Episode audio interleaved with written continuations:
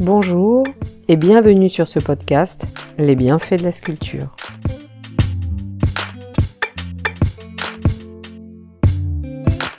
Une artiste, une anecdote. Shana Orloff, artiste sculptrice qui cherchait la vie en chacun. Shana Orloff est née le 12 juillet 1888 en Ukraine, huitième enfant d'une famille juive de neuf enfants. Sa mère et sa grand-mère sont sages-femmes, tandis que son père est devenu commerçant après que les Juifs se voient interdire l'exercice du métier d'enseignant. En 1905, sa famille émigre en Palestine, où son père devient agriculteur. Shana soutient ses parents en réalisant des travaux de couture. Arrivée à Paris en 1910, elle entre en apprentissage dans la prestigieuse maison de couture Paquin. Elle se classe deuxième lors du concours d'entrée de l'école des arts décoratifs l'année suivante et étudie également à l'Académie Marie Vassiliev. Au cours de son séjour à Paris, elle côtoie de nombreux artistes tels que Picasso, Fujita, Apollinaire et Modigliani, dans le quartier de Montparnasse. Lors d'une interview, elle dira avoir choisi ce quartier parce que la vie était magnifique, libre. Elle réalise sa première sculpture, un portrait de sa grand-mère, d'après une photographie. En 1916, elle épouse Harry Justman et expose aux côtés de Matisse. Malheureusement engagé volontaire comme brancardier, il décède de la grippe espagnole en 1918, quelques mois après la naissance de leur fils, Elie.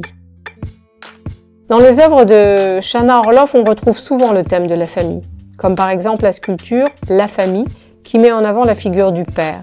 Le visage de la mère y est simplifié, l'enfant est intégralement emboîté dans le corps de sa mère.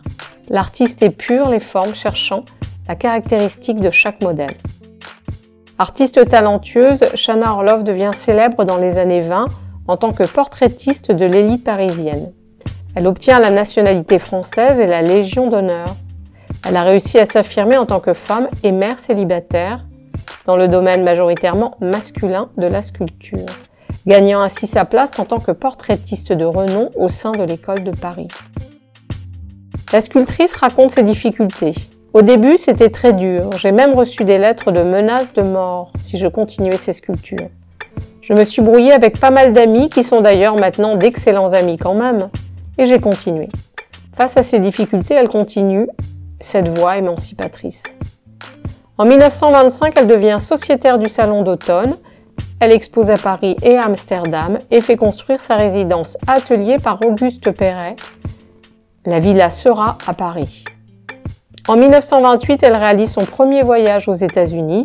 Elle expose alors dans la prestigieuse galerie d'avant-garde, Weich, à New York. Cette exposition connaît un grand succès et est reprise par de nombreuses galeries à travers les États-Unis.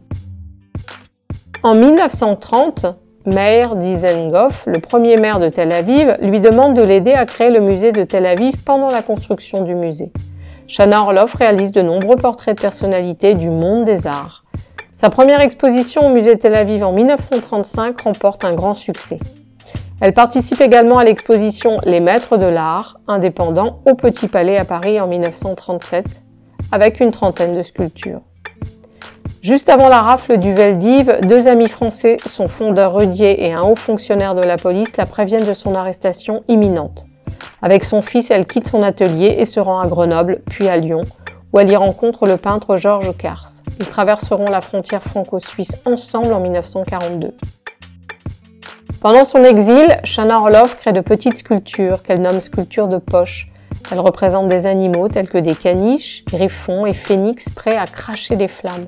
Un fan, un héron, deux inséparables se trouvent également parmi ses œuvres, un véritable bestiaire mythologique. Certaines de ces sculptures, comme Sauterelle de 1939, sont empreintes de signification politique et religieuse. Celle-ci rappellerait les chars d'assaut allemands. Elle ferait également référence à la nuée de Sauterelle, l'une des sept plaies infligées à l'Égypte par le dieu des Hébreux. Cette référence souligne l'engagement de Shana Orloff envers des thématiques plus larges et des questionnements sociaux. En 1945, Shana expose ses œuvres réalisées en Suisse à la galerie Georges Mauss, à Genève, recevant des critiques élogieuses. Après la libération, elle découvre son atelier mis à sac par les nazis. Ne se laissant pas décourager, l'artiste recommence à travailler. Un an plus tard, elle présente une trentaine de sculptures et une série de dessins à la Galerie de France. Sa sculpture intitulée Le Retour exprime le calvaire d'un déporté. Cette œuvre bouleverse la critique et marque un tournant significatif dans le travail de l'artiste. L'artiste abandonne les formes lisses et arrondies pour adopter un modèle plus tourmenté en reflétant son inquiétude. Utilisant de petites touches, elle laisse l'empreinte de ses mains sur l'argile. Cela invite ainsi le spectateur à explorer cette matière, devenue tourmentée et ingrate. Pour se libérer de l'angoisse qui la consume, elle réalise également de nombreux dessins préparatoires d'une grande intensité. Malgré les épreuves et les pertes qu'elle a subies, Shana Orlov poursuit son travail. L'artiste continue d'exposer ses sculptures dans différents pays, puisant sa force dans l'art et faisant preuve d'une détermination et d'une résilience hors du commun. Shana s'est distinguée par son exploration audacieuse de différents matériaux tels que le bois, le bronze, le plâtre et même le ciment, qui est rarement utilisé en sculpture. Elle crée des sculptures représentant des femmes en mouvement, telles que des cavalières et des danseuses. À travers ces figures féminines dynamiques, Shana Orloff exprime un manifeste de leur désir de liberté et d'émancipation. Le 16 décembre 1968, Shana Orloff s'éteint à Tel Aviv, en Israël. L'artiste laisse derrière elle un héritage de sculpture d'une modernité remarquable. Malheureusement, près d'une centaine de ses œuvres dérobées par les nazis restent encore en attente de restitution à sa famille. Au revoir et à bientôt pour une nouvelle anecdote.